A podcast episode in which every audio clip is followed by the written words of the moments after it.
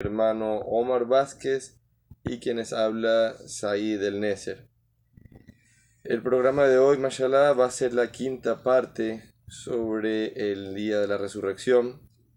El hermano Omar, mashallah, pensaba que el tema iba a ser de tres programas y ya vamos por el quinto. Inshallah, este va a ser el quinto y el último, si le da el chance, inshallah, de culminarlo. Un saludo a todas las personas que, que nos están en sintonía con nosotros de sábado a sábado. Eh, recuerden que si tienen alguna duda, alguna sugerencia, algún tema en especial que quieran que desarrollemos, pueden hacérnoslo saber por mensaje de texto WhatsApp al 0414 093 0530 o al 0414 192 4502. Esperamos que inshallah el programa que el hermano Omar ha desarrollado con tanto cariño, tanto sacrificio, les sea de beneficio y de agrado, inshallah. Ahora le voy a pasar el micrófono al hermano Omar. Assalamu alaikum. Todas las alabanzas y los nombres más hermosos pertenecen a Dios Todopoderoso, Allah subhanahu wa ta'ala, el Altísimo, el Sublime, el Soberano, dueño del día de la retribución Atestiguo que no existe otra divinidad digna de ser adorada excepto Dios, Allah, único sin asociado, y atestigo de que Muhammad es su siervo y mensajero, el sello de los profetas. Que la paz y las bendiciones de Dios Todopoderoso sean con el profeta Muhammad, con sus familiares, con sus compañeros y con todos aquellos que siguen su vía recta hasta el final de los tiempos. Oh Allah, en ti nos refugiamos de asociarte a algo o de elevar a alguien a tu estatus o adorar algo que no seas tú, a sabiendas. Y pedimos tu perdón en caso de que lo hagamos por ignorancia. Muy buenos días, respetados hermanos y hermanas en el Islam, respetados oyentes. Espero que tengan una feliz mañana. Este fin de semana sea para todos ustedes de, de compartir familiar de vacaciones, de descansar ya de una jornada larga de trabajo. Aquellos esclavos, bueno, que tengan que ir a trabajar, como mi hermano Said, de sol a sol, bueno, ya esos son casos particulares, hay, hay casos particulares por allí. Alhamdulillah, estamos de vuelta, respetados hermanos y hermanas en el Islam, con esta quinta entrega, esta edición del programa número 94 dedicado al Día de la Resurrección, al, al juicio final. Y eh, sé que van a quedar muchas cosas por, por, fuera, pero este es el último programa que vamos a hacer dedicado a esto. Tratamos de poner los temas más interesantes. Algunos temas como por ejemplo va a ser cómo van a ser el juicio de algunas naciones. Traemos para ustedes el ejemplo de la nación del profeta Noé, un caso particular que va a pasar con ellos y un caso particular con una nación que más adelante vamos a hablar de ella. Y traemos algunos puntos acerca también de cómo será el tema del de el, juicio final en sí. Espero que les guste. Ha sido de verdad una semana muy movida. Eh, desde, bueno, desde nosotros el sábado pasado estábamos haciendo el programa y, y, nosotros haciendo el programa aquí y la gente de, de allá del Medio Oriente, entre el pueblo de Israel y el pueblo de Palestina, se estaban matando. Nosotros haciendo el programa aquí, eso era bombardeo y bombardeo allá en el Medio Oriente, en tierra, en tierra sagrada. Subhanallah, de verdad que ha sido una semana muy movida por las redes con todo el tema. Hay gente que está a favor de Israel, hay gente que está a favor de Palestina. Obviamente todos los musulmanes, nosotros nuestro sentir y nuestro pesar contra, con nuestros hermanos palestinos por lo que están sufriendo. Pero lamentablemente esta guerra es de las dos partes. No podemos, no podemos tampoco eh, ignorar la cantidad de muertos que hay de los hijos de Israel, de los judíos, porque a la final son seres humanos. ¿Me entienden? Son personas que también perdieron padres, perdieron hijos, perdieron madre. Es un tema muy, muy profundo y queremos la semana que viene, si Dios quiere hablar de este tema particular, vamos a hablar un poquito acerca de este tema que está pasando. Posible que desarrollemos un poquito la historia de los hijos de Israel, eh, cómo fue su, su, recorrido hasta ahorita, hasta, hasta, hasta lo que es la Israel que conocemos. Inshallah, que Allah subhanahu wa ta'ala nos dé la habilidad, la inteligencia, la paciencia, la sabiduría para hacer este programa. El, es muy lamentable. Espero que Allah subhanahu wa ta'ala, pedimos a Allah subhanahu wa ta'ala que detenga esta guerra donde están muriendo lamentablemente hombres, mujeres, niños, ancianos, de ambos, de ambos lados. De verdad que las condiciones eh, las condiciones no son nada buenas, no son prometedoras en el Medio Oriente. De verdad que eh, hay mucho sufrimiento, hay mucho dolor. Allah subhanahu wa ta'ala nos ayude, respetados hermanos y hermanas en el Islam, respetados oyentes. Eh, continuamos con este capítulo, este capítulo sobre el día de la resurrección. Vamos a empezar con una, un versículo, un versículo que está en el Sagrado Corán. Hay algo muy, muy particular que hay muchas cosas que van a suscitar el día de la, el día de la resurrección y específico cuando venga el día del juicio final.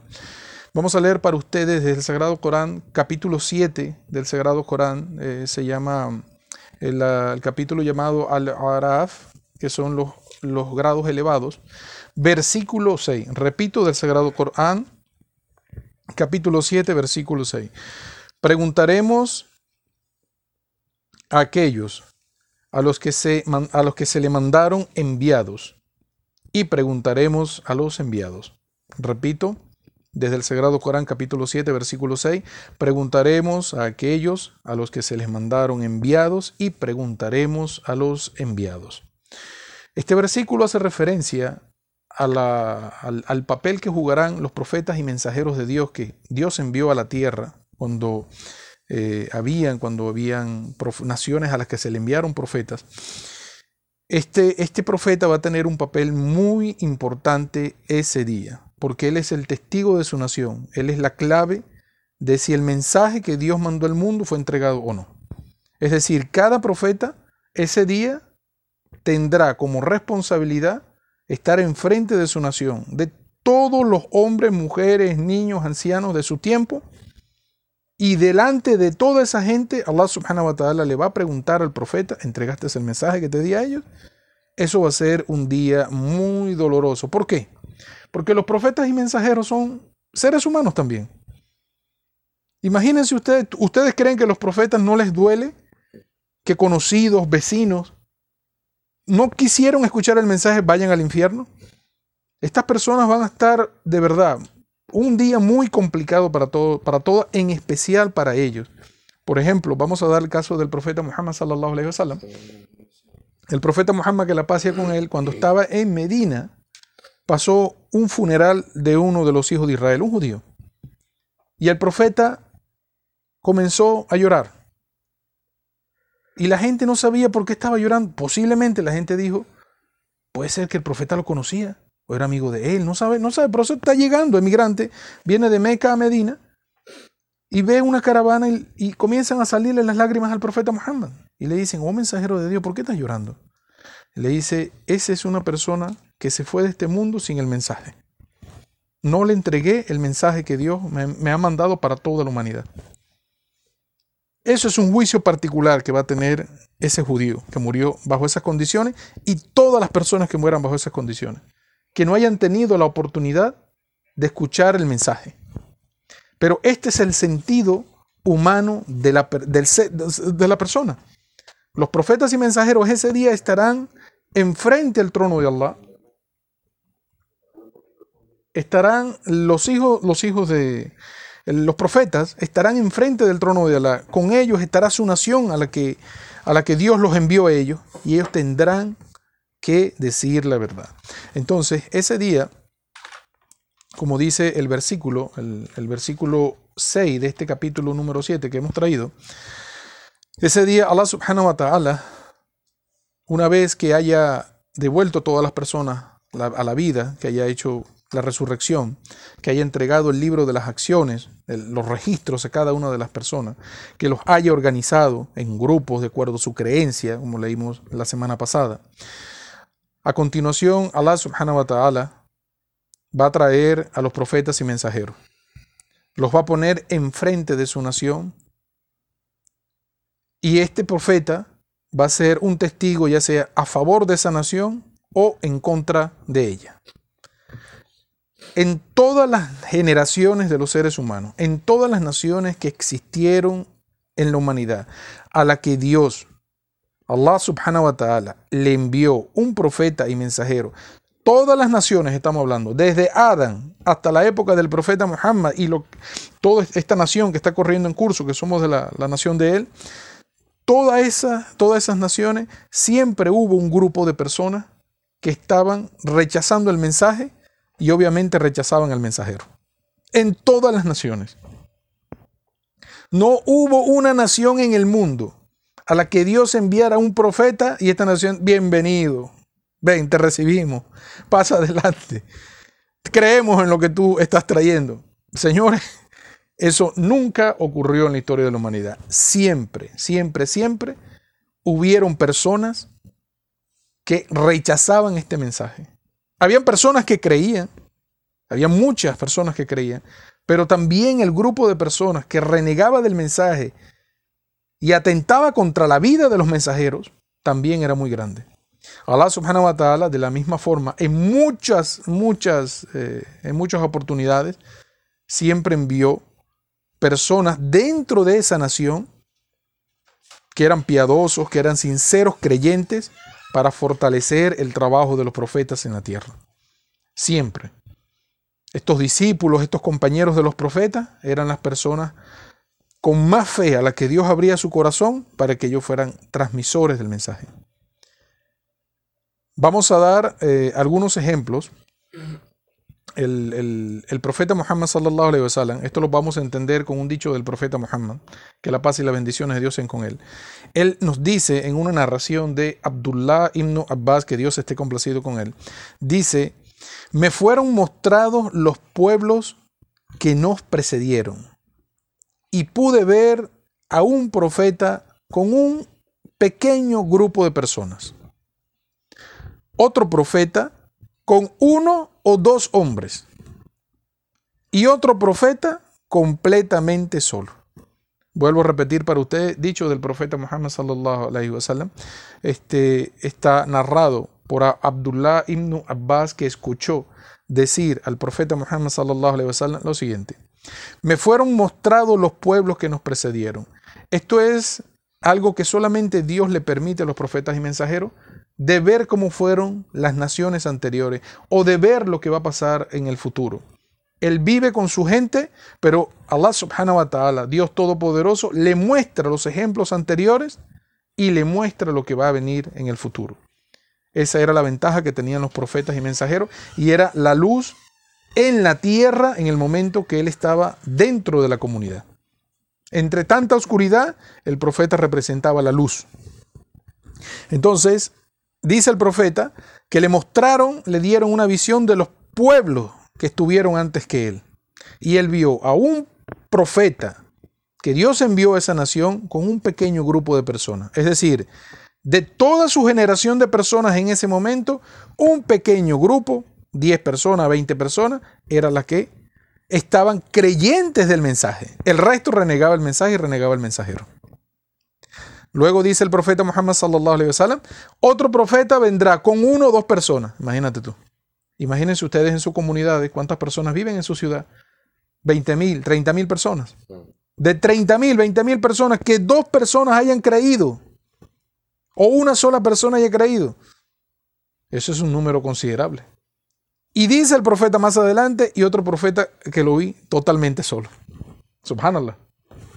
Nadie creyó en el mensaje. Eso, eso pasó en la historia de los profetas y está, vamos ahora a mencionar desde el Sagrado Corán algunos ejemplos. Así como el profeta le mostraron esta visión, así se van a presentar el día del juicio. Es decir, el profeta con la gente que creyó y por un lado, en el lado izquierdo, la gente que rechazó el mensaje. Vamos a mencionar para ustedes, para visualizar este ejemplo, desde el Sagrado Corán. Vamos a mencionar unos ejemplos para que ustedes tengan idea de cómo fue el nivel de rechazo que tuvieron esta gente. Traemos a, acotación el ejemplo de Ibrahim, el, el profeta Abraham, que la paz y las bendiciones de Dios sean con él, cuando abandonó Irak, Babilonia, cuando él salió ya rechazado por su padre, que era el jefe de toda esa, esa vamos a decirle, de esa tribu, de, esa, de todas esas personas en el tema religioso. El rey era Namrud, pero el papá de este, de este profeta era el encargado en la religión, del tema religioso, el principal adorador de ídolos. El papá de Abraham era el monarca en el tema de la idolatría. Cuando él abandona Irak, Babilonia, ¿con quién iba Abraham? Con su esposa, Sara, y su sobrino, Lut. Dos personas de toda una comunidad. Subhanallah. Todo el pueblo atrás quedó renegando del mensaje. Vamos a traer otro ejemplo. El profeta, el mismo profeta, sobrino de Abraham, el profeta Lut, salam, cuando abandonó Sodoma y Gomorra, ¿con cuántas personas iba? Con su esposa y sus dos hijas. El restante del pueblo, incrédulo. Claro, la esposa quedó también dentro de los que fueron castigados, conocemos la historia, pero el mensaje que queremos llevarles a ustedes es el grado de rechazo que tuvieron las comunidades en el tiempo de los profetas. Y esto es un mensaje para todos nuestros hermanos y hermanas en el Islam. Cuando estén predicando el Islam, no esperen que todo el mundo acepte el, mensaje de buenas, a, de buenas a primeras. Esa no es nuestra responsabilidad de que todo el mundo se haga musulmán. Nuestra responsabilidad es hacer llegar el mensaje. Hablarle a las personas del Islam. Todas las personas. Y el que quiere escuchar el mensaje. No podemos entrar a una casa, juro, obligar a la persona, escúchame porque tengo algo que decirte. No, señor.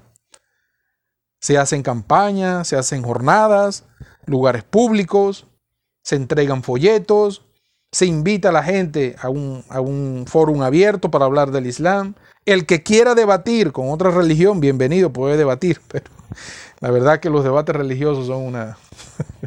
No sé si han estado, eh, respetados hermanos y hermanas en el Islam, respetados oyentes, no sé si han estado en un debate religioso, pero eh, se pierde mucho tiempo, la verdad. El debate es para nosotros aprender de las cosas de una religión y la otra y, los puntos encontrados, pero lamentablemente las pasiones dejan, las personas se dejan llevar por las pasiones y se necesita poner muchas reglas durante el debate para que sea armonioso y las personas se, se beneficien. Sí, porque es muy, bueno, seguimos hablando, ¿no? Vamos a mencionar otro ejemplo cuando el profeta Yunus alayhi el profeta, eh, creo que lo conocen como Jonás, el profeta que fue tragado por el pez. Cuando el profeta Yunus alayhi salam dejó Ninive, iba absolutamente solo. de todo el pueblo, el 100%, el 100% de su gente, ninguno creyó en el pueblo de en el mensaje del profeta Yunus salam. Conocemos la historia también de que después él regresó, la gente lo recibió de otra manera, o sea, hay una historia muy bonita. No sé si la contamos por aquí por el programa, sería este sería cuestión de ponernos de acuerdo y brindar un detalle muy preciso de esta historia de este profeta y mensajero de Dios. Todos estos profetas, respetados hermanos y hermanas en el Islam, vivieron, vivieron como tragos amargos con respecto a su nación. Allah subhanahu wa ta'ala, Dios glorificado y altísimo sea, llamará a uno por uno entre nosotros. Vuelvo y repito, respetados hermanos y hermanas en el Islam. Allah subhanahu wa ta'ala, respetados oyentes, Allah subhanahu wa ta'ala, Dios glorificado y altísimo sea, va a llamar a cada uno de nosotros uno por uno. Y vamos a estar enfrente del trono de Allah absolutamente solo en ese juicio. Dijo el profeta Muhammad en una narración de Adi ibn Hatim, de un compañero del profeta Muhammad, que escuchó decir al mensajero de Dios lo siguiente: La persona mirará a su derecha y no verá otra cosa que sus acciones, sus obras, lo que hizo en la vida del mundo. Mirará a su izquierda y no mirará sino sus obras. Y mirará delante de él y no verá sino el fuego enfrente de él. Vuelvo y repito, dicho del profeta Muhammad sallallahu alaihi wasallam, narrado por Adi ibn Hatim, que está diciéndonos que escuchó al mensajero de Dios decir lo siguiente: La persona mirará a su derecha y no verá sino sus obras. ¿Qué es lo que se registra en la derecha? Lo que hemos dicho durante todos los programas, las buenas acciones. El ángel de la derecha recopila todas las buenas acciones que estés haciendo en la vida de este mundo. En la otra vida, que es la que estamos hablando, es solamente revisar. Vas a cosechar lo que hayas sembrado. Mirará a la izquierda y no va a ver sino sus obras. ¿Qué obras estamos hablando?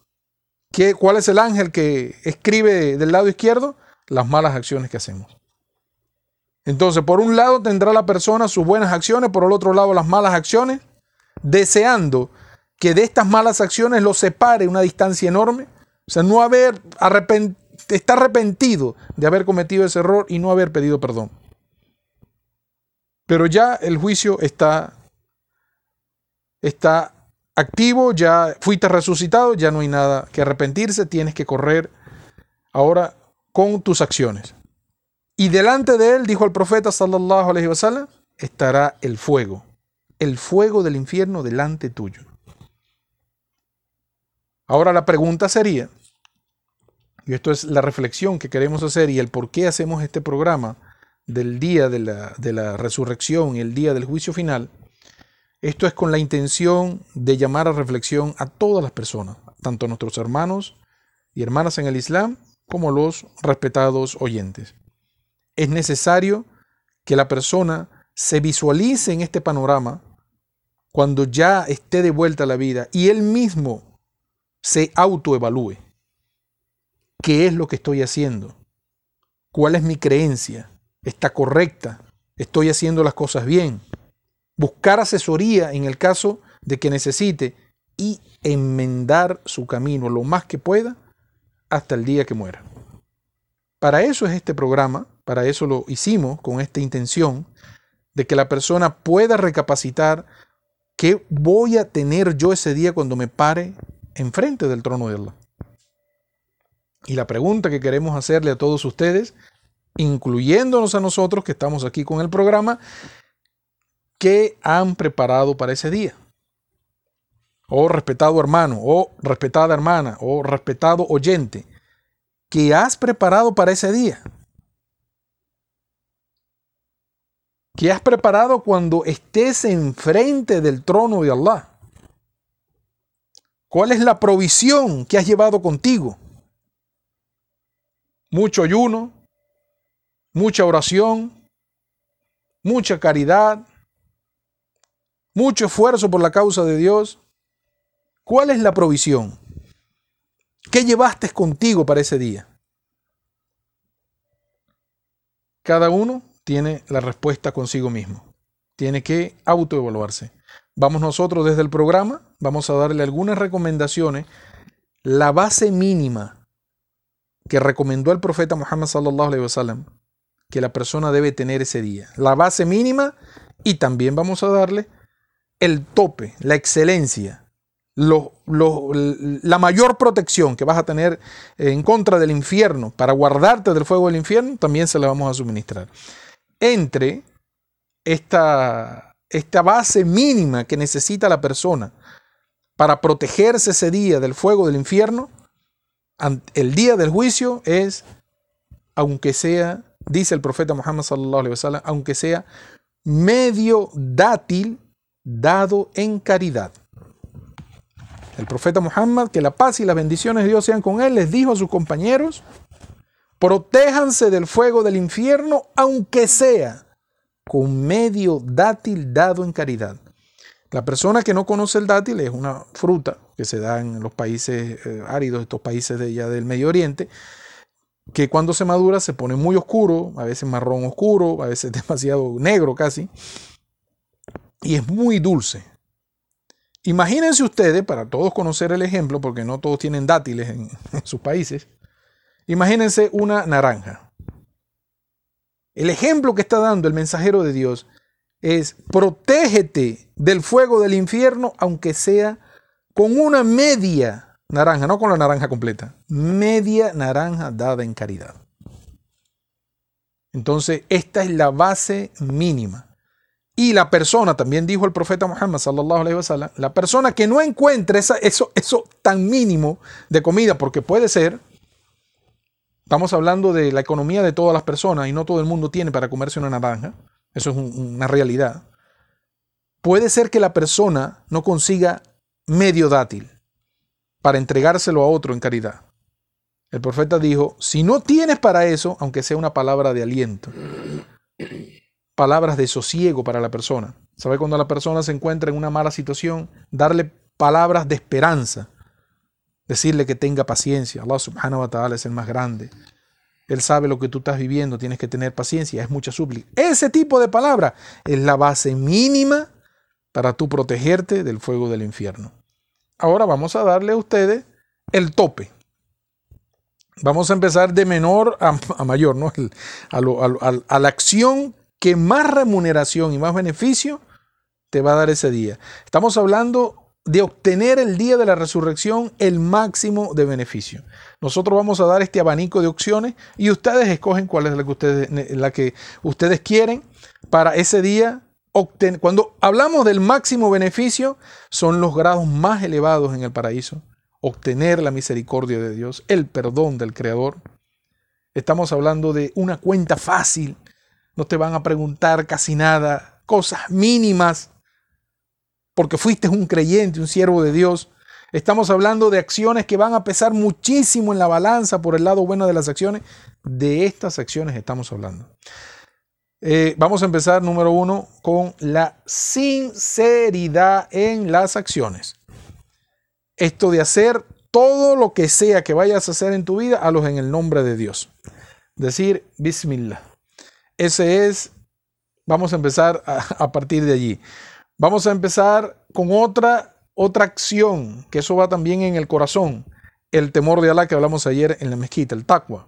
Tener temor de Allah. O sea, evitar, protegerte a ti mismo, levantar una barrera contra todo aquello que Dios ha prohibido en el Sagrado Corán y el profeta Muhammad sallallahu alaihi wasallam haya dicho en sus narraciones. Alejarte de todas las indecencias. Ese es el número dos. Tenemos el número tres, gastar dinero por la causa de Dios. Aquella persona que invierte, ya sea para, para expandir el Islam, para ayudar al necesitado, aquella persona que invierte su dinero por la causa de Dios y también aquella, aquella persona que invierte su dinero en el beneficio de su propia familia, también obtiene muchísimas bendiciones. Por eso tengan cuidado las personas, este mensaje más que todo va para los hombres porque los hombres son los que tienen la carga de la economía familiar. Tengan cuidado cuando se trate del dinero que estás luchando muy duro en la calle, en derrocharlo en cosas que tu familia no va a ver. El día de la resurrección te vas a arrepentir de eso. Por eso, toma cartas en el asunto, invierte la mayor cantidad de dinero que puedas en tu familia. Estamos hablando de la capacidad en la que puedas. ¿no? No estamos hablando de robar lo que no tienes para darle beneficio a tu familia. Estamos hablando de lo que tú puedas darle a tu familia. Eso Allah subhanahu wa ta'ala lo tendrá muy en cuenta el día de la resurrección. Tenemos en, en eh, bueno, no sé qué número estaba diciendo. Tenemos también la modestia. Número 5, la modestia. El pudor, la, vergüenza. Esto forma parte de uno de los actos de adoración más grandes que existen en el Islam el pudor, la modestia, ¿sabe? Esa, esa persona que siente vergüenza, una persona casta, una persona que, que valora lo que Dios le ha dado, agradece y nunca fracciona lo que Dios ha dicho. Mira, con respecto a su cuerpo, lo que muestra, la forma como, como está viviendo de manera humilde, de manera sencilla, esa modestia, pudor, vergüenza, será algo muy pesado en la balanza. También tenemos número 6, tenemos el buen carácter. Dijo el profeta que esto será lo que más bendiciones le traiga a la persona el día de la resurrección. El buen carácter, honrar a los padres, el amor por Dios y el amor por su enviado, por su mensajero. Y tenemos el tope de lo que vas a obtener la mayor cantidad de bendiciones ese día, será la fe en Dios Todopoderoso. Ustedes aquí eh, pueden escoger de todas estas opciones que le hemos dado para desde ahora en adelante hasta el final de su, de su vida, pónganlo en práctica. Manténganla con usted, presérvenlo como sus buenas acciones Inshallah nos veremos en el paraíso. Ustedes verán cómo todos estaremos reunidos, que Allah subhanahu wa ta'ala nos dé la habilidad para todos estar reunidos en el paraíso y hacer reuniones en el paraíso, donde no habrá, ya no habrá más enfermedad, no habrá muerte, no habrá ningún tipo de dolencia, no habrá tipo de, ningún tipo de, dificultad. Todo será disfrute y Allah subhanahu wa ta'ala para complacer lo que quieras pedirle ese día cuando estés en el paraíso eterno. Ya no habrá tiempo, ya la eternidad queda para ti. Vamos a hacer una pequeña pausa, la primera media hora del programa, y nos volveremos a ver en breves minutos. Salamu alaikum wa rahmatullahi wa barakatuh. Salamu alaikum wa rahmatullahi wa barakatuh. En el nombre de Dios, el clemente, el misericordioso, vamos a esta segunda parte del programa. Vamos a saludar a nuestros hermanos de Uberito, que antes de empezar el programa me mandaron un mensajito que están en sintonía. Salamu alaikum hermanos, espero inshallah que estén bien. Alhamdulillah, siempre todos los sábados ellos están en sintonía con nosotros. Como dice el hermano Omar, inshallah pronto los vamos a visitar. Estamos en eso desde hace tiempo, pero hay que coordinarnos bien. Ayer por las redes sociales, por la página de Instagram, me escribió una persona de España, una hermana musulmana, que ha estado escuchando el programa, los podcasts, desde hace un tiempito para acá, y me hizo una pregunta ayer de que ella en su segundo trabajo estaba limpiando lavados, baños, entiendo que son los baños, y ella siempre escuchaba, siempre escucha el Corán. Y ayer que era el día viernes, ella quería escuchar la sura de la caverna, pero no sabía si podía escucharla o no estando en el baño. Por su, en su trabajo, pues por supuesto, como está trabajando, no puede dejar el teléfono afuera ni nada, tiene que cargarlo siempre consigo. Pregunté a varias personas, a varios sabios de la religión, y todos concordaron con la misma respuesta, de que siempre y cuando ella lo esté escuchando, bien sea con sus audífonos, o que ponga el teléfono afuera del baño y se reproduzca ella lo pueda escuchar, siempre y cuando lo esté escuchando únicamente, sí, sí es permitido. Lo que no es permitido en el baño es recitarlo. Tú puedes, en tu mente, puedes recitar el Corán en tu mente, en tu corazón, puedes escucharlo con tus audífonos puestos. Lo que no puedes es recitarlo con los labios y con la lengua. Eso es lo que está prohibido. Entonces, sí, es permitido escuchar el Corán en el baño. Pero si se puede, si lo pueden evitar es mejor. Pero en el caso de esta persona, como trabaja, entonces sí puede escucharlo tranquilamente. De verdad, bueno, cambiando el tema, nosotros desde conociendo el Islam, nuestra solidaridad con nuestros hermanos de Palestina, inshallah salgan victoriosos de todo esto. Ciertamente Dios sabe lo que es para cada uno de nosotros. En Allah Masabirin, ciertamente Dios está con los pacientes. Estas son pruebas que vamos a tener nosotros los musulmanes en esta vida. No sabemos cómo vamos a ser probados. Simplemente pedimos a Allah que nos permita aprobar de manera bonita las tribulaciones de esta vida. Inna lillahi wa inna ilayhi rayun, ciertamente de Allah somos y a Él hemos de volver. De verdad es doloroso lo que está pasando allá. Inshallah finalice pronto de una manera muy pacífica. Ahora bueno, vamos a continuar con el tema para que el hermano Omar, inshallah, le rinda el programa.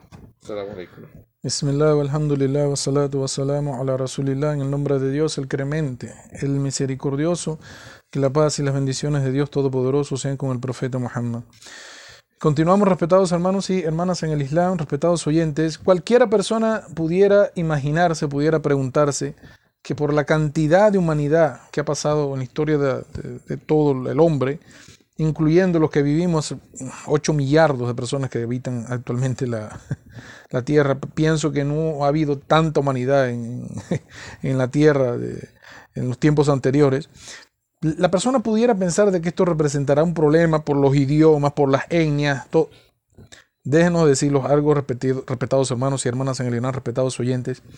Dijo el profeta Muhammad sallallahu alaihi wasallam, su Señor hablará directamente a cada uno de ustedes, sin que haya entre ambos ni velo, ni mediador, ni traductor. Vuelvo y repito. No piensen que por el tema de los idiomas que hay en el mundo, las lenguas o los idiomas que el hombre haya inventado a los que haya desarrollado durante la historia de la humanidad, no piense que eso es una limitante para el juicio final. Para Dios no hay ningún límite.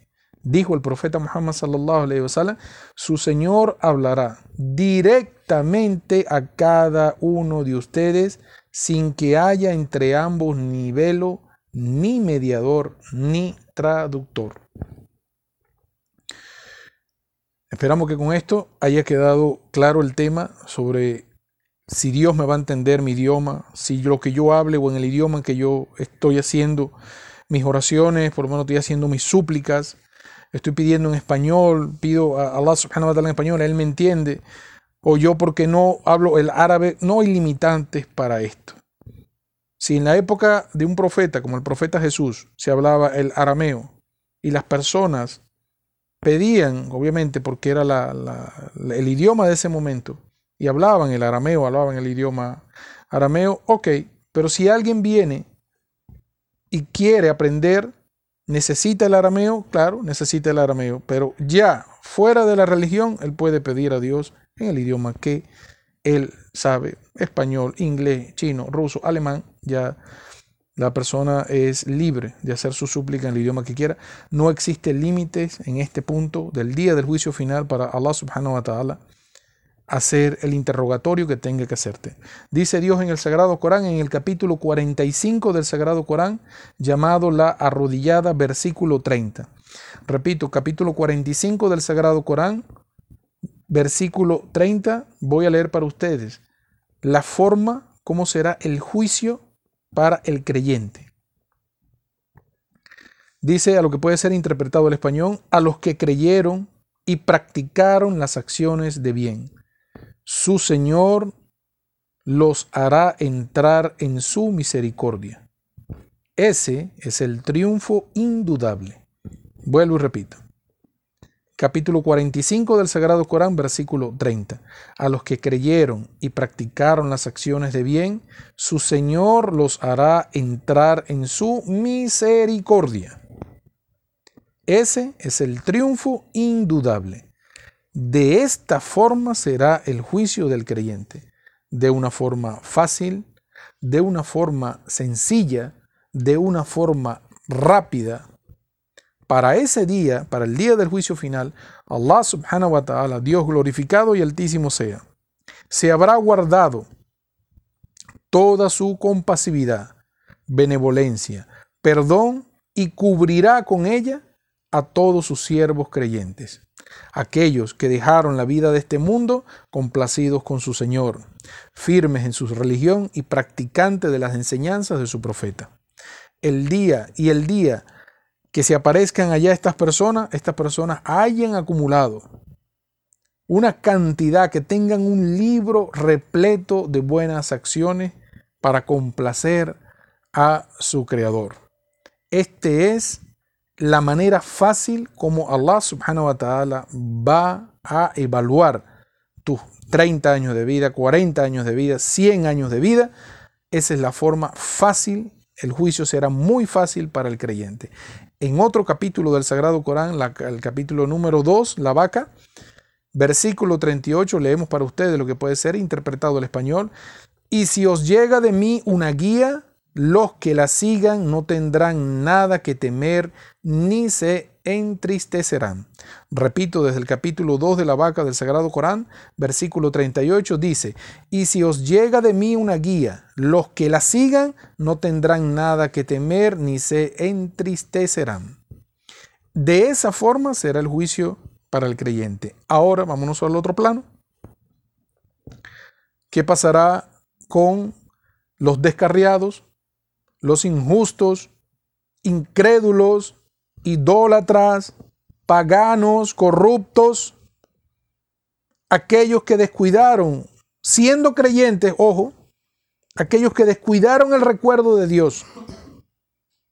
Hay muchos ejemplos de esto en la vida cotidiana. Personas que creen, saben la verdad, pero descuidan la religión.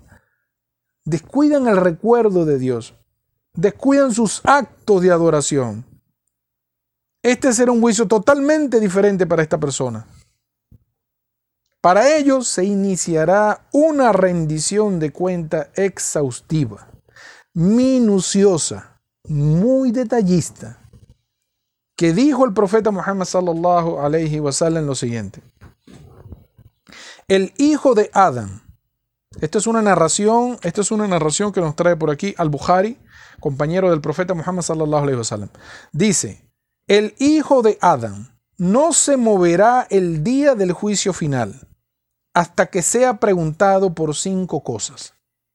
¿Cuáles son estas cosas? Su vida y cómo la vivió. Dos, su juventud y cómo la utilizó. Tres, su riqueza y cómo la obtuvo. Cuatro, y en qué la gastó. Y quinto, su conocimiento y cómo lo utilizó. Detallista será el juicio para todas las personas que vengan bajo estas condiciones. Repito para ustedes desde una narración de Abu Huraira, compañero del profeta Muhammad sallallahu alaihi wasallam, escuchó al profeta decir lo siguiente: El hijo de Adán no se moverá el día del juicio final hasta que no sea preguntado por cinco cosas su vida y cómo la vivió. Háganse ustedes y nosotros aquí en el programa, háganse esa pregunta en la actualidad. Tu vida, ¿cómo la has vivido? Hazte tú la evaluación y toma las correcciones que tengas que hacer en este momento. Ya no puedes ir al pasado, correcto, pero puedes pedir perdón por las cosas malas que hiciste. Esa es la reflexión. Ya no puedo enmendar mis errores, sí, pero puedes pedir compensar, puedes compensar un agravio que hiciste. Eso todavía estás a tiempo de hacerlo. Segundo, su juventud y cómo lo utilizó. El, imagínense ustedes de toda tu vida, de 80 años, 100 años de vida, hay un periodo pequeño que es la juventud. El resto ya es la madurez. Ya después que pisas ya de los 40 en adelante, 45 años en adelante, hasta tu muerte, ya eso es la madurez, la vejez. Hay un periodo pequeño, tu juventud, que está entre promedio 13 años, ¿entiendes? Hasta sus 25, 26 años, 27 años, juventud. ¿Y en qué la utilizó? ¿Cómo utilizaste tu juventud? Mientras eras más fuerte que fue lo que hiciste aquí en la tierra. Por eso, respetados hermanos y hermanas en el Islam, respetados oyentes, es muy beneficioso que nosotros como padres y representantes le enseñemos a nuestros hijos en el momento que son jóvenes, que tienen más fortaleza, más ingenio, más viveza, que se dediquen a las acciones de la religión, que se dediquen a aprender la religión. Porque ese momento él, o ella, tu hijo o tu hija, te lo va a agradecer el día de la resurrección. Gracias papá por enseñarme, aprovecharme. Enseñaste en la vida del mundo aprovechar mi juventud, que es aprender, emprender y poner en práctica la religión de Dios. En ese momento se le preguntará por su juventud y cómo lo utilizó. Su riqueza, hay dos preguntas con respecto a la riqueza. ¿Cómo lo obtuvo y cómo la gastó? O sea, ¿de dónde sacaste la riqueza y en qué la gastaste? Subhanallah. Por eso dice el profeta Muhammad, que la pase con él, los pobres entrarán al paraíso 500 años antes que los ricos. Un creyente, un siervo de Dios, que murió, que tuvo muchas dificultades en su vida como pobre, persona necesitada, su juicio será muy fácil en este tema. Pero cuando venga una persona a la que Dios le decretó dinero, como mi hermano Said, que te ríes, no te ríes, caleta. Mira, como mi hermano Said, entonces comienzan las preguntas. Said, ¿de dónde obtuviste el dinero? ¿De dónde obtuviste el dinero? ¿Y en qué lo gastaste, Said? Porque tenías mucho dinero. Ejemplos así, muchísimos, toda la humanidad completa va a pasar por esa pregunta. Independientemente de la nación que venga, con el profeta que venga delante de ellos. Por eso, debemos adelantar nuestro dinero. Invertirlo por la causa de Dios, invertirlo en nuestra familia. Invertirlos en el necesitado, en la ayuda del necesitado. Dice el profeta Muhammad que la paz y las bendiciones de Dios sean con él. Quien libere, si se puede decir, de repente no es la interpretación, pero quien ayude a subsanar las, eh, ¿cómo le diríamos? Las dificultades de un creyente, o sea, tiene una dificultad económica, quien ayude a subsanar o ayudar a esa persona con esa dificultad, Allah subhanahu wa ta'ala te ayudará a ti con las tuyas el día de la resurrección. Con todas esas dificultades que vas a tener allá, Él va a tomar en cuenta todo el bien que tú hiciste a las personas por ayudarlas. Tú ayudaste a alguien, ahora yo te voy a ayudar este día con tu juicio. Por eso, dos preguntas con respecto al dinero. ¿Cómo lo sacaste y en qué lo gastaste? Háganse esa evaluación. Revísense. ¿En qué estamos, cómo estamos obteniendo la riqueza? Si es legal, ¿y en qué la estamos gastando? ¿Cómo estoy gastando mi dinero? Y la quinta y última pregunta, su conocimiento y cómo lo utilizó. Subhanallah. ¿Qué hiciste con la inteligencia y el raciocinio que Allah subhanahu wa ta'ala te dio? Vamos a hacer el, la primera, el corte de la primera hora y regresaremos, inshallah, con más temas acerca del día de la resurrección. Assalamu alaikum wa rahmatullahi wa barakatuh. Assalamu alaikum wa rahmatullahi. Entramos en la tercera parte de nuestro programa Conociendo el Islam. Vamos a saludar a nuestros hermanos del grupo de WhatsApp que están siempre en sintonía con nosotros, al hermano Jesús Ramírez, quien nos está escuchando hoy desde, desde Barina, y al hermano Víctor, que está siempre en sintonía también todos los sábados. Salamu alaikum hermanos, un fuerte abrazo para ustedes, inshallah les guste el programa. Este, vamos, hoy quiero invitar a las personas, a todos los oyentes que nos están escuchando, valga la redundancia, a que quien quiera ser musulmán, bienvenido. Para ser musulmán no hace falta ser árabe, simplemente tener la convicción en la creencia en un solo Dios, en un único Dios, sin asociados, y hacer el testimonio de fe. El testimonio de fe es algo muy sencillo y muy bonito. Se dice en, español, atestiguo que no hay Dios sino Allah y que Muhammad es su siervo y mensajero. Así de sencillo. En árabe se diría ashhadu an la ilaha illallah Anna Muhammadan Abduhu wa Rasuluh. Las personas que quieran hacerse musulmán, bienvenidos.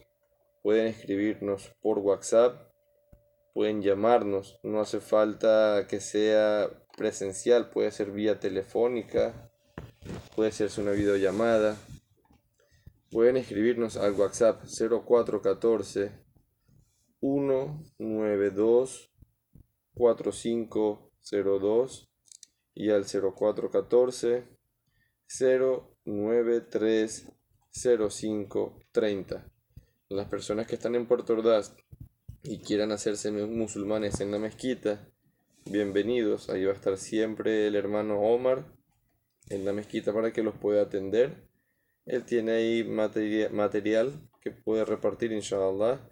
Estamos esperando que nos llegue un lote de Coranes de Margarita ya alhamdulillah finalizó la jornada de la imprenta de Coranes. Muchas gracias a todas las personas que dieron su aporte, que Allah se los multiplique en esta vida y en la otra. De verdad que eso es un, un mundo de bendiciones.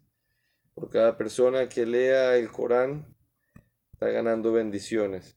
Entonces eso va a ser hasta el día del juicio, va a estar siempre sumando buenas acciones. De verdad que es un gesto muy bonito. Inshallah para la próxima jornada, que se va a hacer pronto, estaremos notificando con más anticipación y las personas que quieran aportar pueden hacerlo poniéndose en contacto con nosotros. Ahora voy a pasar el micrófono al hermano Omar, inshallah, para que rinda el tiempo. Assalamu alaikum. Assalamu alaikum rahmatullahi wa barakatuh. Continuamos, respetados hermanos y hermanas en el Islam, respetados oyentes con el tema del juicio final, la rendición de cuentas. Subhanallah, la rendición de cuentas será muy dura para las personas que estén en el grupo de la izquierda. Va a ser muy, muy difícil la rendición de cuentas al punto que dijo el profeta Muhammad sallallahu alaihi wasallam que la persona que sea llamada a justificar sus acciones va a fracasar. Alhamdulillah, alhamdulillah y un millón de alhamdulillah. Gracias a Dios, las personas que estarán en el grupo de la derecha habrá mucha misericordia, habrá mucha perdón, muchas consideraciones. Pero este grupo que estuvo alejado del mensaje de Dios, subhanallah, quien sea llamado a justificar cualquier acción va a fracasar. No tiene argumentos para justificar la negligencia que hizo. Y empezamos, respetados hermanos y hermanas en el Islam, respetados oyentes, empezamos a visualizar cómo será el juicio de algunas naciones. Hemos traído dos grandes ejemplos para ustedes. Desde el Sagrado Corán y desde los dichos del profeta Muhammad sallallahu alaihi wasallam. El primer caso el primer caso que traemos, que se presentará en el ajuste de cuentas, es referido al profeta, a la nación del profeta Noé, que la paz y las bendiciones de Dios sean con él. Dios glorificado y altísimo sea. Allah subhanahu wa ta'ala, Él posee conocimiento de todas las cosas. Él sabe si una persona está diciendo la verdad o está diciendo la mentira. Pero este día del juicio es una promesa que él hizo en el Sagrado Corán, ya lo leímos la semana pasada. Él va a preguntar a los enviados y va a preguntar a la nación a la que envió ese, ese enviado. O sea, va a preguntar al profeta y va a preguntar a la nación. Va a dar un chance. Es una apertura que se va a hacer para preguntar para que la gente tenga su derecho a expresar por qué hiciste tal cosa. Ese día vamos a mencionar el ejemplo de la nación del profeta Noé. Allah subhanahu wa ta'ala va a traer al profeta Noé con toda su nación. Entre esa nación habrá un pequeño grupo que especificó el profeta Muhammad que la pase con él, de 80 personas, junto con el profeta, que vendrán como personas creyentes en el mensaje de Dios. Y vendrá un gran número de personas, aquellos que negaron el mensaje de Dios y negaron la veracidad del profeta. Dios le preguntará al profeta Noé, delante de todos ellos, Noé, tú entregaste el mensaje. Es una pregunta sencilla. Noé, tú entregaste el mensaje de que solamente me adoraran a mí. El profeta Noé responderá, sí. Él dirá, sí, yo entregué el mensaje. Acto posterior, Allah subhanahu wa ta'ala preguntará a esa nación a esa parte de la nación que no creyeron en el mensaje y se están presentando como incrédulos, ¿qué les va a decir? ¿Ustedes recibieron el mensaje de mi parte? Estas personas, por la desesperación de tener el infierno frente a ellos, que saben que van a caer desde su corazón, saben que eso es lo que le corresponde, porque estará muy claro el asunto ese día, estas personas, ¿qué van a decir? Por desesperación y miedo. No. Nunca recibimos el mensaje. Imagínense ustedes. El profeta Noé tuvo 950 años llamándolo. No tuvo dos días, ni tres días, ni una semana, ni un año. 950 años llamando a esa gente. Allah subhanahu wa ta'ala le preguntará a Noé, al profeta Noé, que la paz y las bendiciones de Dios sean con él. ¿Tienes una prueba de ello? Él conoce la verdad, pero él le pregunta, ¿cómo es un juicio? ¿Tienes prueba de ello? El profeta Noé, sallallahu va a responder lo siguiente. Trae a Muhammad, al profeta Muhammad y a su nación. Ellos atestiguarán a mi favor. A nosotros los musulmanes. Una diferencia de miles de años entre esta nación, el Islam, que está haciendo ahorita el mensaje a la humanidad, y ellos hay miles de años. Ese día Noé va a decir, traigan al profeta Muhammad y a su nación ellos darán testimonio de que yo estoy diciendo la verdad. Ahora, ¿por qué? ¿Por qué no dijo el libro que tú me diste, o el libro de Moisés, o los demás libros que hubieron antes del Corán? Porque el sagrado Corán es el único libro que se ha mantenido puro desde su revelación hasta ahora, después de 14 siglos, y al final de los tiempos será lo mismo. El mismo libro sagrado. En ese libro sagrado, en el sagrado Corán, dice el capítulo 71 del sagrado Corán, versículo 1 y versículo 3, del versículo 1 al versículo 3, perdón. Leo para ustedes lo que puede, leo para ustedes lo que puede ser interpretado al castellano. Enviamos a Noé a su gente. Advierte a tu gente antes de que les llegue un doloroso castigo. Dijo, gente mía, he venido a vosotros para advertiros con claridad que adoráis a Allah, le temáis y me obedezcáis. Vuelvo y repito, desde el capítulo 71 del Sagrado Corán, versículo 1 y 3, Allah subhanahu wa ta'ala le reveló esto al profeta Muhammad sobre la historia del profeta Noé. Enviamos a Noé a su gente. Advierte a tu gente antes de que llegue un antes de que les llegue un doloroso castigo. Dijo, en este caso Noé es el que está hablando ahora, en el momento cuando llegó el mensaje, gente mía, he venido a vosotros para advertiros con claridad que adoráis a Allah, le temáis y me obedezcáis.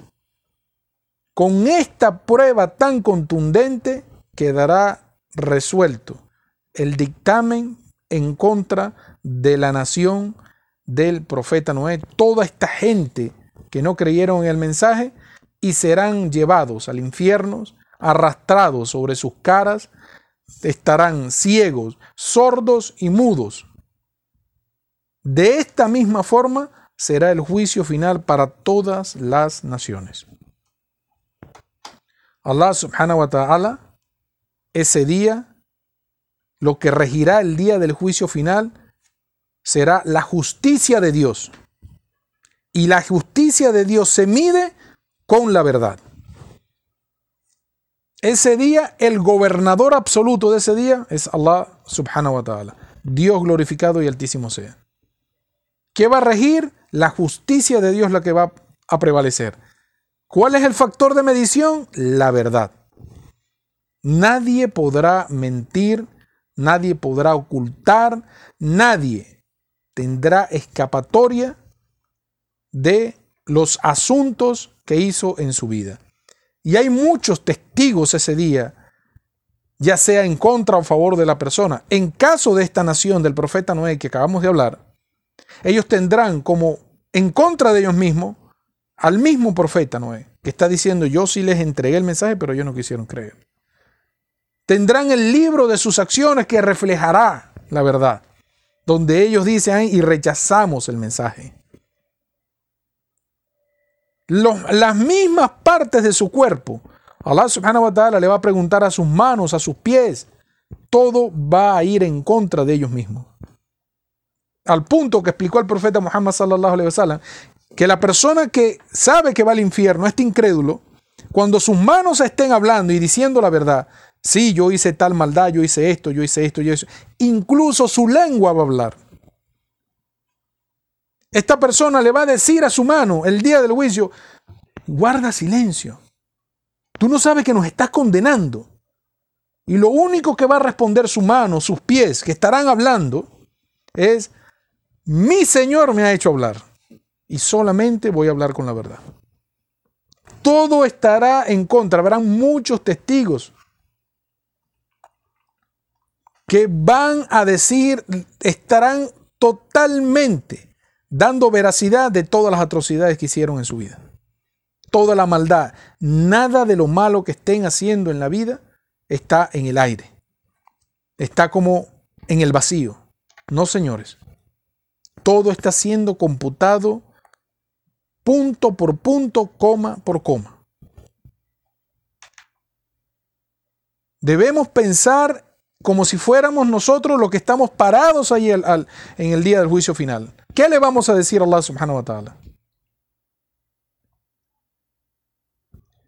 ¿Qué pasará cuando alguien vaya a exigir su derecho?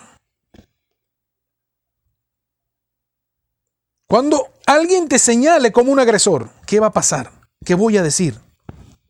Entonces, este es el momento, este es el momento para nosotros rectificar, para pedir perdón, para calmarnos de tanto de tantos deseos que tiene nuestra alma. Estas personas, lamentablemente, el día del juicio, a esa nación específica del profeta Noé, que la paz con él, lo único que dirán serán, ay de nosotros, ay de nosotros, ojalá y no hubiéramos tomado ese camino. Ojalá y no hubiéramos hecho tal maldad. Ojalá y hubiéramos escuchado al profeta que Dios envió para nosotros. Claro, es tarde para ello. Ya no se puede tener arrepentimiento, ni va a haber perdón para ellos en ese momento. Para eso tenemos un, lazo de, un laxo de vida. En el caso de estas personas vivían mil años. El periodo de vida que Dios le dio a la nación del profeta, mil años. Muy diferente al de nosotros que tenemos 60, 70 años, 80 mm. años, un milagro que lleguemos a 80 años. Ahora pasamos al segundo caso. Este segundo caso que hemos traído eh, antes de hablar a quién va dirigido, vamos a hablar del versículo y poco a poco vamos a ir aclarando a quién va dirigido este mensaje. Vamos a pasar ahora em, al Sagrado Corán, capítulo. Esto es otra situación que se va a presentar con una nación específica. Y con el Sagrado Corán y los dichos del profeta Muhammad, vamos a llegar al resumen vamos a, precisar de quién están hablando aquí. Desde el Sagrado Corán, capítulo 5 del Sagrado Corán, versículo 116. Repito, desde el Sagrado Corán, capítulo 5 del Sagrado Corán, versículo 116. Dice lo que puede ser interpretado al castellano, y cuando Allah diga, cuando Dios diga, Isa, hijo de María, ¿has dicho tú a los hombres, tomadme a mí y a mi madre como dioses aparte de Allah? Vamos a repetir desde el Sagrado Corán una situación particular que se va a presentar el día del juicio final capítulo 5 del Sagrado Corán, conocido como la mesa servida. Versículo 116. Y cuando Allah diga, Isa, Jesús, la traducción que podemos entender de este nombre y que así lo comprenden eh, todos los cristianos, Jesús, hijo de María, has dicho tú a los hombres, tomadme a mí y a mi madre como dioses aparte de Allah. ¿Qué situación, señores? Empezamos un análisis para determinar quiénes son estas personas que van a pasar por esta situación.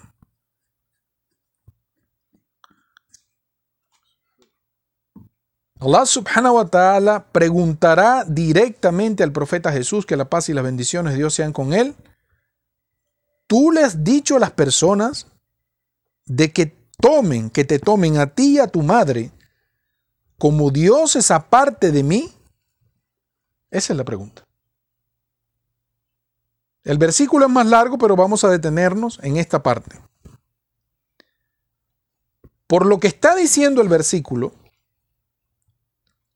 significa, podemos deducir, de que el día del juicio final no está diciendo quiénes son. Pero podemos deducir que el día del juicio final se van a presentar ante el trono de Dios unas personas clamando o diciendo ante el trono de Dios, considerando al profeta Jesús como una deidad y considerando a su mamá, a su madre, como una deidad. De allí es de donde viene la pregunta que Allah subhanahu wa ta'ala le está haciendo al profeta Jesús. Ellos están viniendo a mí, yo les estoy haciendo el enjuicio y están viniendo a mí con esta declaración. Le pregunta al profeta Jesús, salam, ¿tú has dicho eso? Esta es la situación. No especifica, no especifica quiénes son. Pero estas personas se presentarán ante el juicio adorando a Jesús y adorando a su madre, como si fueran dioses. En el libro de sus acciones está registrado esto. Todas sus acciones fueran hechas en el nombre de Jesús y fueron hechas en el nombre de la madre del profeta Jesús. Cada vez que suplicaban, pedían a Jesús o pedían a la madre del profeta Jesús. De eso se trata una deidad. Aquello que tú adoras, aquello en lo que tú crees que es un Dios, y le pides y te arrodillas y te postras. Esa es la adoración. Ahora vamos a analizar de acuerdo al Sagrado Corán y a los dichos del profeta Muhammad y vamos a incluir algunos versículos de la Biblia para determinar quiénes son estas personas. El punto de partida es determinar a quién fue enviado el profeta Jesús, alayhi salam, y para quién fue enviado el Evangelio. Necesitamos nosotros, desde el programa, que ustedes tengan a mano su Biblia, señores. Esto es indispensable nosotros tener claro este punto. ¿A quién fue enviado el profeta Jesús y para quién fue el mensaje del Evangelio? Sencillo. Vamos a leer desde el Sagrado Corán primeramente el capítulo 61 del, Sagrado Corán, llamado las filas, versículo número 6. Y cuando dijo Isa, Isa Jesús, hijo de María, hijos de Israel. Subhanallah. Esta palabra está mencionada en el Sagrado Corán. ¿A quién Jesús está enviando este mensaje? ¿Para quién fue el mensaje? Dijo, hijos de Israel, yo soy el mensajero de Allah para vosotros, para confirmar la Torah que había antes de mí nos detenemos en este punto. Vuelvo, repito, capítulo 61 del Sagrado Corán, versículo 6. Cuando Isa, hijo de María, dijo, Hijos de Israel, yo soy el mensajero de Allah para vosotros, para confirmar la Torá que había antes de mí. En otro capítulo del Sagrado Corán nos movilizamos al capítulo 5 del Sagrado Corán, versículo 46. Repito, capítulo 5 del Sagrado Corán, la mesa servida, capítulo 46. Leemos para ustedes lo que puede ser interpretado al castellano y le dimos el Injil, que se puede interpretar como el Evangelio. Injil, en español, Evangelio.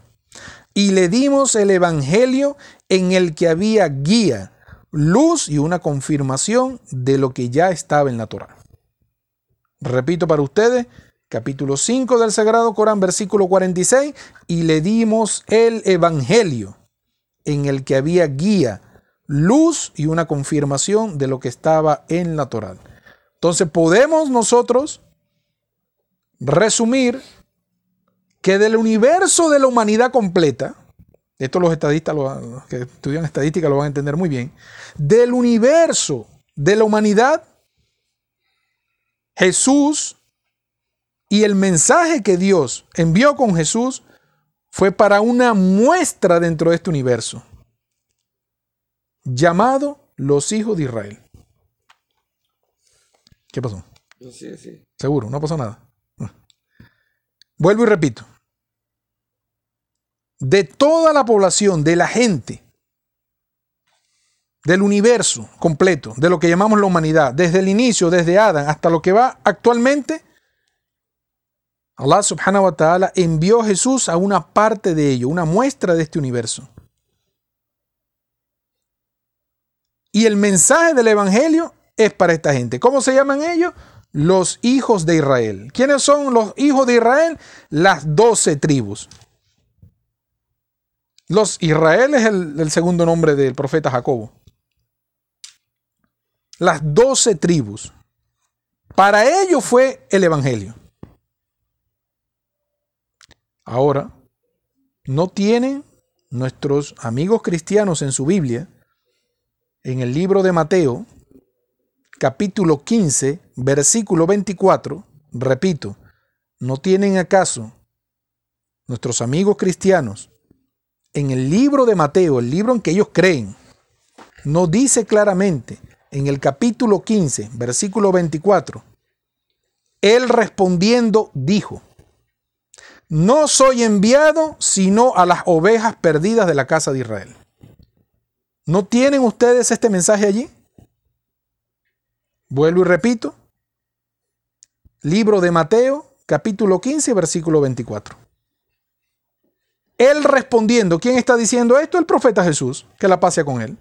Él respondiendo dijo, no soy enviado sino a las ovejas perdidas de la casa de Israel. Estas doce tribus que estamos hablando.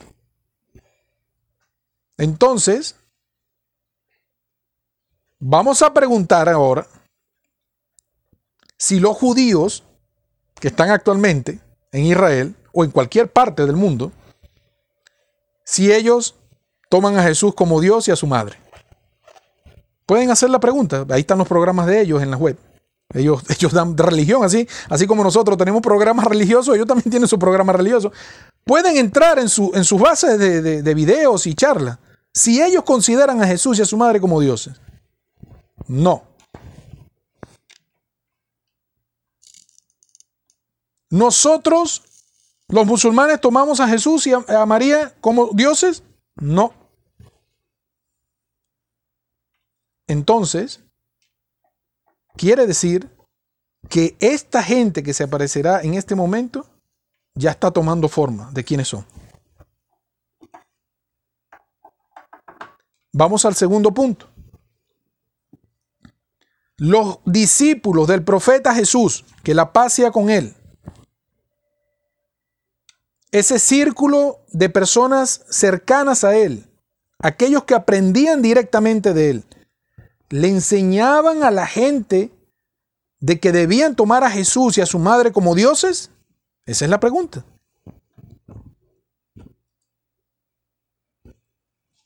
Vamos a ver qué dice el Sagrado Corán sobre esta gente, sobre los discípulos, los más cercanos al profeta Jesús de su tiempo, los que estaban cercanos a él. En el capítulo 3 del Sagrado Corán, versículo 52, capítulo 3 llamado La familia de Imran, versículo 52. Dice lo que puede ser interpretado el castellano, y cuando Isa notó rechazo en ellos, dijo, ¿quién defenderá conmigo la causa de Allah? Entonces dijeron los más íntimos de sus discípulos, nosotros somos los defensores de Allah, en Allah creemos da testimonio de que estamos sometidos. En el versículo 4 siguen diciendo los discípulos, Señor nuestro, creemos en los que lo que has hecho descender y seguimos al mensajero. Incluye nuestro nombre entre los que dan testimonio. Vamos a repetir esto, que son palabras de los discípulos del profeta Jesús. Esta es la prueba que Dios está dejando en el Sagrado Corán de la creencia que tenían esas personas. Los que estaban aprendiendo del profeta Jesús. ¿Qué era lo que aprendían? Capítulo 3 del Sagrado Corán, versículo 52. Cuando Isa notó rechazo en ellos, ¿qué rechazo y qué, gente era esta? Obviamente, los rabinos. La gente que, la, la, prole eclesiástica de ese momento, que estaban rechazando al profeta Jesús como el Mesías. Ustedes conocen la historia. Cuando Isa notó rechazo en ellos, dijo, este dijo fue para quién? Para los discípulos que él tenía. ¿Quién defenderá conmigo la causa de Allah? ¿Quién defenderá conmigo la causa de Dios? Entonces dijeron los más íntimos discípulos, nosotros somos los, los, defensores de Allah. Imagínense ustedes cómo estos hombres están diciendo, nosotros vamos a defender a Allah. Obviamente, Allah no necesita defenderse de nadie, pero es lo que hay en el corazón de estas personas. Yo voy a luchar por mi creador. Él está mandando un mensajero con un mensaje llamado el Evangelio. Yo voy a luchar por eso. Yo soy el defensor de Allah. Estas son palabras de ellos, señores. Dicen después, en Allah creemos. Es decir, nuestro Dios es Allah.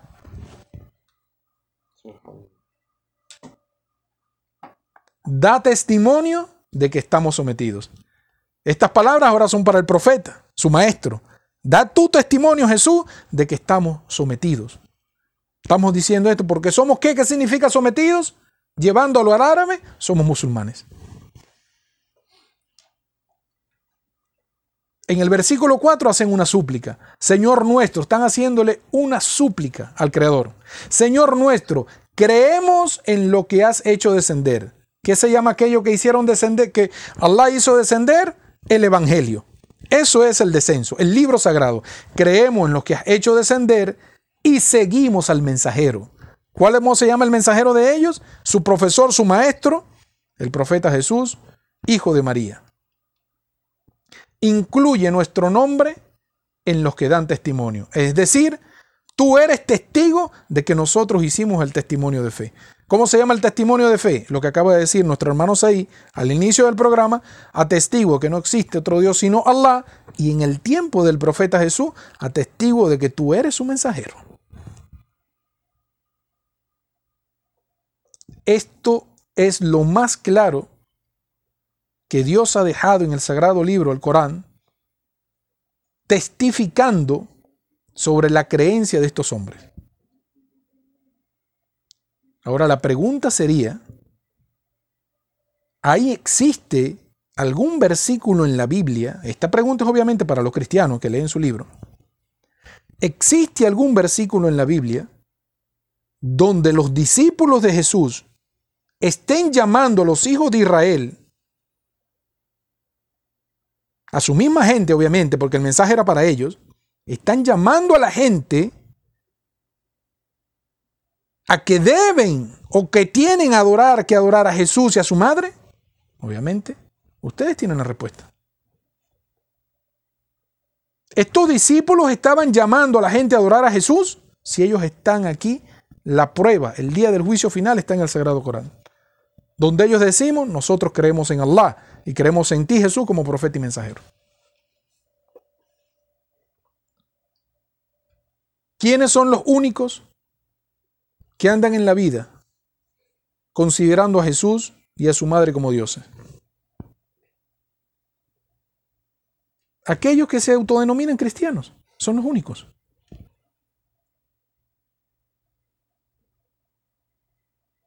Los judíos no pueden ser. Ellos tienen claro su religión. De hecho, desde su punto de vista, el cristianismo ni siquiera es religión. Nosotros, desde el Islam, nosotros sabemos que ese mensaje, el Evangelio, fue a los hijos de Israel y que hay unos seguidores que se llaman cristianos que siguen el mensaje del Evangelio. Ahora el versículo, cuando empezamos leyendo el capítulo 5 del Sagrado Corán, versículo 16, hace referencia a ustedes, respetados amigos, respetados hermanos, a ustedes los cristianos y de la denominación que lo llames.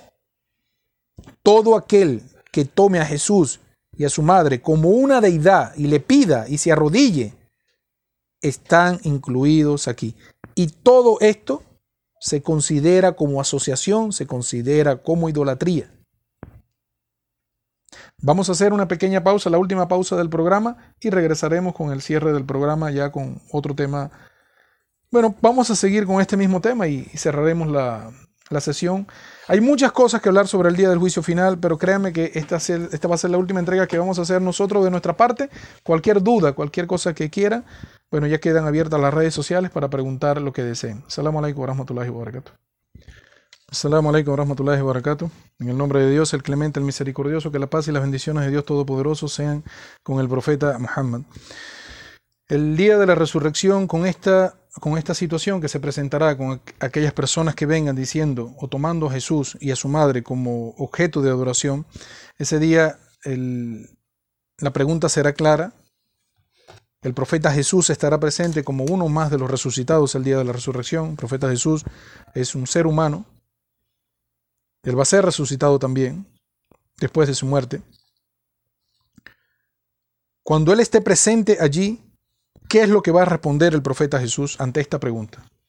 Dios le está preguntando, Jesús, tú le enseñaste, y algo muy importante, el versículo en el Sagrado Corán, a pesar de que ellos están viniendo, esta gente viene diciendo o viene adorando a Jesús y a su madre, Allah subhanahu wa ta'ala le pregunta directamente a Jesús, no habla de María, porque ciertamente la profecía siempre cayó en el hombre.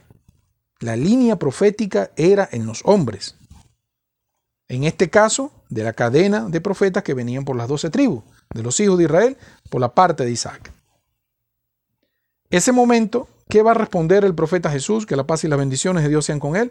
Capítulo 5 del Sagrado Corán, versículo 116, la otra parte del versículo. Esta es la respuesta que Jesús va a dar a Dios Todopoderoso. Estamos hablando del día del juicio final gloria a ti. Está glorificando primero Dios. No me pertenece, no me pertenece decir aquello a lo que no tengo derecho. Si lo hubiera dicho, tú lo sabrías. Tú sabes lo que hay en mí, pero yo no sé lo que hay en ti. Vuelvo y repito, esta es la respuesta del profeta Jesús ante tal acusación con la que se están presentando estas personas, porque es algo muy serio. Aquí se está jugando el paraíso y el infierno, señores. Esto es algo muy serio. El profeta Jesús va a responder directamente a la subhanahu wa ta'ala ante tal pregunta. Les va a decir, gloria a ti. No me pertenece decir aquello a lo que no tengo derecho. Si lo hubiera dicho, tú lo sabrías. Tú sabes lo que hay en mí, pero yo no sé lo que hay en ti. Ahora, a esta negación hay un dato curioso con respecto a este tema. En la Biblia, los cristianos tienen en el libro de Mateo, capítulo 7, versículo 22, repito, en la Biblia el libro de los cristianos, en el libro de Mateo, capítulo 7, versículo 22, tienen lo siguiente. Muchos me dirán aquel día, Señor, Señor, ¿no profetizamos en tu nombre? ¿Y en tu nombre echamos afuera demonios? ¿Y en tu nombre hicimos muchos milagros. Vuelvo y repito, desde el libro, esto es un dato curioso que está en la Biblia. Esto es el profeta Jesús que está hablando de una situación que va a pasar el día del juicio final. Vuelvo y repito, capítulo 7 del libro de Mateo, versículo 22. Muchos me dirán en aquel día, Señor, Señor, ¿No profetizamos en tu nombre? ¿Y en tu nombre echamos fuera demonios? ¿Y en tu nombre hicimos muchos milagros? Esta, esta nación va a llegar diciendo esto. Ese día los cristianos tratarán de defender lo indefendible. Tratarán de justificar lo injustificable. ¿Quiénes son las únicas personas en este mundo en la actualidad que dicen a Jesús, Señor, Señor? Son ustedes, los cristianos. Los judíos consideran a Jesús Señor, le dicen, Señor, cuando están hablando de no, un profeta de Dios.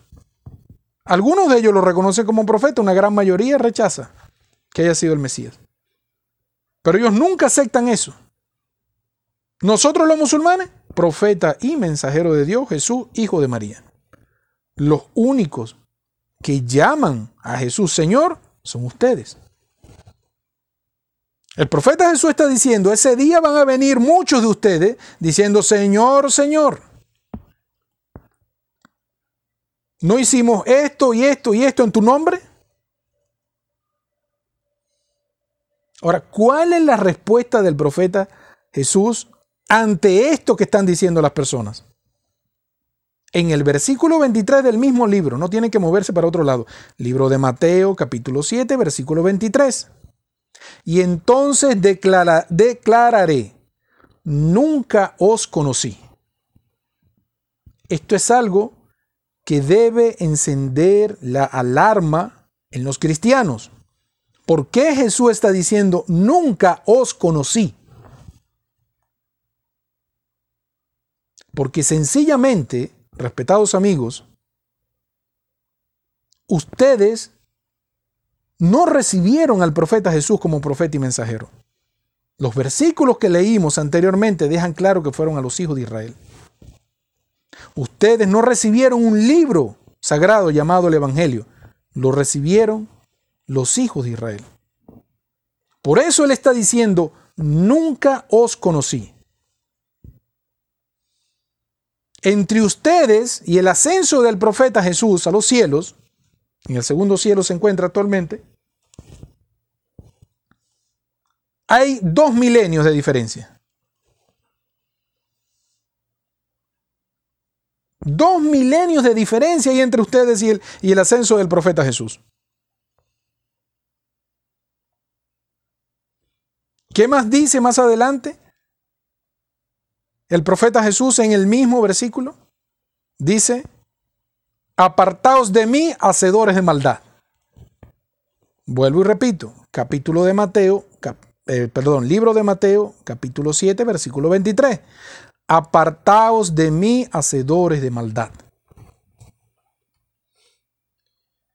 Esto es una declaración o sea, una afirmación que está diciendo el profeta Jesús en contra de las personas que vengan ese día llamándolo Señor, Señor.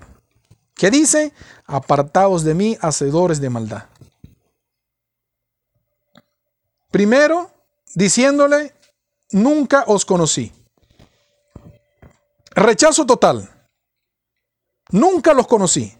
Y segundo, una definición de tu creencia. Hacedores de maldad, ¿por qué? Porque toman, me están tomando a mí como Dios. Las acciones las están haciendo en mi nombre. Todo su libro está reflejando de que yo soy para ustedes Dios. Eso dice hacedores de maldad. El profeta Jesús, que la paz y las bendiciones de Dios Todopoderoso, enseñó a su gente a que cada acto debe ser hecho en el nombre de Dios, no en el nombre de Él. El profeta Jesús, que la paz y las bendiciones de Dios, enseñó que solo deben adorar a Dios. Nunca enseñó que lo adoraran a Él. Uno de los primeros, uno de los primeros mensajes que está en el libro que leen los cristianos, la Biblia, es cuando Jesús le dice, escuchen, hijos de Israel, su Dios es uno. Su Dios uno es. Y a ese es el que debemos adorar. Es el mensaje universal de todos los profetas y mensajeros de Dios. Muchas de las cosas que podemos encontrar en común entre lo que hay en la Biblia y lo que dice el Sagrado Corán, tiene que haber una similitud. Algunas cosas sí compaginan. Y en este caso del día del juicio final, ustedes como cristianos no tienen la información o no interpretan correctamente lo que dice allí. Porque el profeta claramente, el profeta Jesús, en otras partes de la Biblia, les dice a los cristianos el mensaje va para ellos porque son los que están siguiendo el libro. Le dice, el mensaje era para los hijos de Israel. En este caso, las personas que leen el libro, la Biblia, Jesús les está diciendo, yo me tengo que ir. Les conviene que yo me vaya para que venga el confortador. Hay muchas cosas que todavía me faltan por explicárselas, pero ¿quién se las va a explicar a ustedes?